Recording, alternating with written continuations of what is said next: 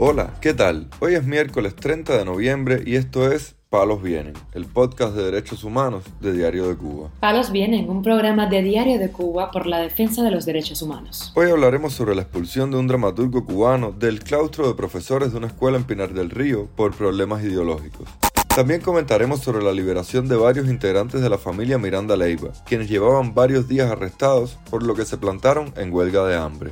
Por último, profundizaremos en la situación del opositor cubano Cativo Disidente, quien fue condenado a más de dos años de prisión por protestar pacíficamente en La Habana. Lo más relevante del día relacionado con los derechos humanos en Palos Vientos.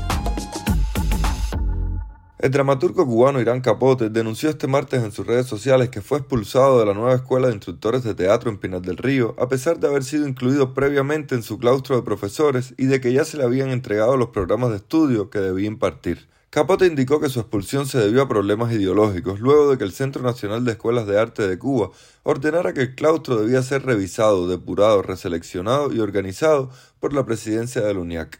Tras la revisión, su nombre quedó fuera de la lista. La justificación, la que debía llegar hasta mi persona, fue simple. Hemos optado por otros artistas. Vamos, que eso está muy bien, es legítimo. Pinar no tiene muchos dramaturgos para escoger, ni muchos directores para escoger, ni muchos actores para escoger mucho menos profesores, pero escoger también puede ser posible, y estoy de acuerdo. Soy joven y mi obra no es tan significativa como para merecer ser escogido, aunque la dirección de la carrera así lo quisiera, aunque intentaran conformar en sus inicios un claustro que incluyera jóvenes egresados de la Universidad de las Artes, de donde egresé hace ya cinco años. Escribió Capote en sus redes sociales. El dramaturgo, quien ha denunciado en numerosas ocasiones la precariedad con la que viven los cubanos, es activista en el proyecto Faro, encargado de enviar donaciones a zonas desfavorecidas del país. En tanto, los hermanos Anairis Miranda Leiva, Fidel Manuel Batista Leiva y Adairis Miranda Leiva fueron liberados en la noche de este lunes tras permanecer 12 días plantados en huelga de hambre en la Unidad de Delitos contra la Seguridad del Estado de Holguín, informó la familia en un video publicado en sus redes sociales. No obstante, dijeron que las autoridades los mantienen bajo un proceso penal acusados de los supuestos delitos de desórdenes públicos y desacato. En la noche de ayer cerca, pasadas las 10 de la noche, ayer 28 de, de noviembre del año 2022, mis dos hermanas y yo fuimos liberados tras permanecer 12 días en la unidad de delito contra seguridad del Estado en procesamiento penal de Holguín plantados en huelga de hambre. La única agresión que recibimos fue por parte de los esbirros de la seguridad del Estado, del Eduardo Bea, de este del Danilo, este, que sí en la detención nos golpearon, nos golpearon violentamente. También fíjate que mi hermana tuvo que vocear que abajo la violencia de género, que mira cómo detienen a mujeres, porque ellos así nos detenían con mucha fuerza. El mayor David tuvo de Dándonos fuertes golpes. La única agresión que nosotros recibimos no fue por el pueblo, sino fue por la, los esbirros de la seguridad del Estado. Nosotros tuvimos 12 días plantados en huelga de hambre, tomando nada más tragos de agua, con muchos vómitos. Bueno, eh, aquí se puede ver el estado de salud nosotros está muy deteriorado, en los hospitales no hay para poner el suero, no hay para poner nada.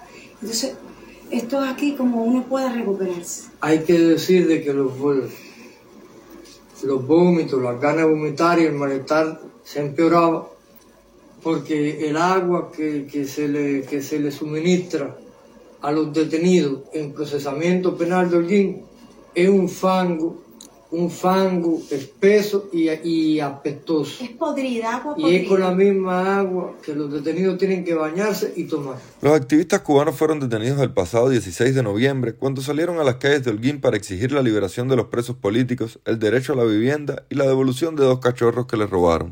Mientras tanto, la Embajada de Estados Unidos en La Habana pidió el lunes al régimen respetar los derechos humanos y liberar a cientos de presos políticos. En su cuenta de Twitter, la sede diplomática dijo que más de 700 manifestantes del estallido popular del 11 de julio de 2021 y de las manifestaciones de septiembre pasado durante los apagones siguen tras las rejas en Cuba. Los seres humanos tienen derecho a expresarse y a exigir una mejor actuación de su gobierno. El gobierno cubano debe respetar los derechos humanos y liberarlos ya. ¿Presos por qué? concluyó la embajada estadounidense. Washington también reiteró su apoyo a la mujer trans y presa política cubana Brenda Díaz, a propósito de celebrarse este 29 de noviembre el Día Internacional de las Defensoras de los Derechos Humanos. Hoy, en el Día Internacional de las Defensoras de los Derechos Humanos, apoyamos a las mujeres cubanas como Brenda Díaz García y a la comunidad LGBTIQ en la lucha por la justicia social, publicó la delegación diplomática en su cuenta oficial de Twitter. Brenda es una mujer trans cubana condenada a 14 años de cárcel por participar en las protestas antigubernamentales de julio de 2021 en su pueblo natal, Guira de Melena, de la provincia de Mayabeque. La joven recibe malos tratos por parte de las autoridades penitenciarias debido a su identidad de género. El activista Carlos Ernesto Díaz González, conocido como Cativo Disidente, encarcelado tras protagonizar una protesta en solitario sobre un muro del Boulevard de San Rafael, en La Habana, fue condenado este martes a dos años y medio de cárcel en la provincia de Cienfuegos. El abogado cubano Eloy Viera Cañive informó en redes sociales que al opositor lo sancionaron a pasar dos años y medio en prisión por subirse en un muro y pedir el fin de la dictadura y la libertad de los presos políticos.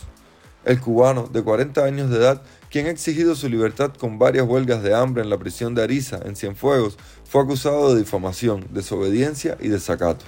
Su manifestación pacífica, el pasado 28 de abril en el Boulevard de San Rafael, quedó filmada en videos que rápidamente circularon por las redes sociales.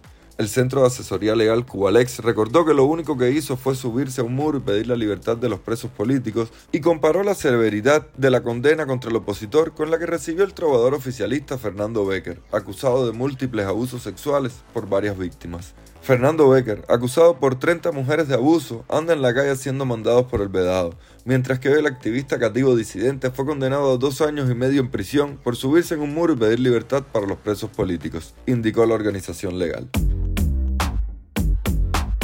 Palos Vienen, un podcast de derechos humanos de Diario de Cuba con la producción y conducción de Mario Luis Reyes. Muchas gracias por acompañarnos este miércoles en Palos Vienen, el podcast de derechos humanos de Diario de Cuba. Pueden escucharnos en DDC Radio, Spotify, Google Podcast, Apple Podcast, Telegram y SoundCloud.